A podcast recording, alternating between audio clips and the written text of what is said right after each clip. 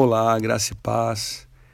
Meus irmãos, considerem motivo de grande alegria o fato de passarem por diversas provações, pois vocês sabem que a prova da sua fé produz perseverança, e a perseverança deve ter ação completa, a fim de que vocês sejam maduros e íntegros, sem que falte a vocês coisa alguma.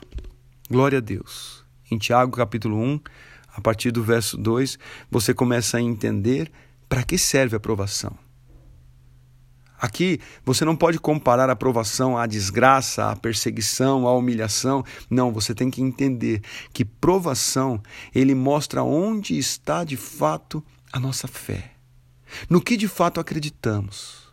Em quem de fato confiamos, se em nós ou em Deus. Prova é algo muito simples de entender. Você só consegue uma habilitação para dirigir se você provar que está apto, provar que sabe dirigir. Você só consegue o diploma de uma faculdade se você passa pelas provas e você é aprovado. Então nós devemos ter, vivemos, devemos ter alegria por passar por diversas provações, porque elas nos dão a oportunidade de mostrar no mundo espiritual que estamos maduros para viver a promessa, para colher o milagre. Se não vivemos provações, como vamos mostrar no que nós acreditamos? Onde está de fato a nossa fé?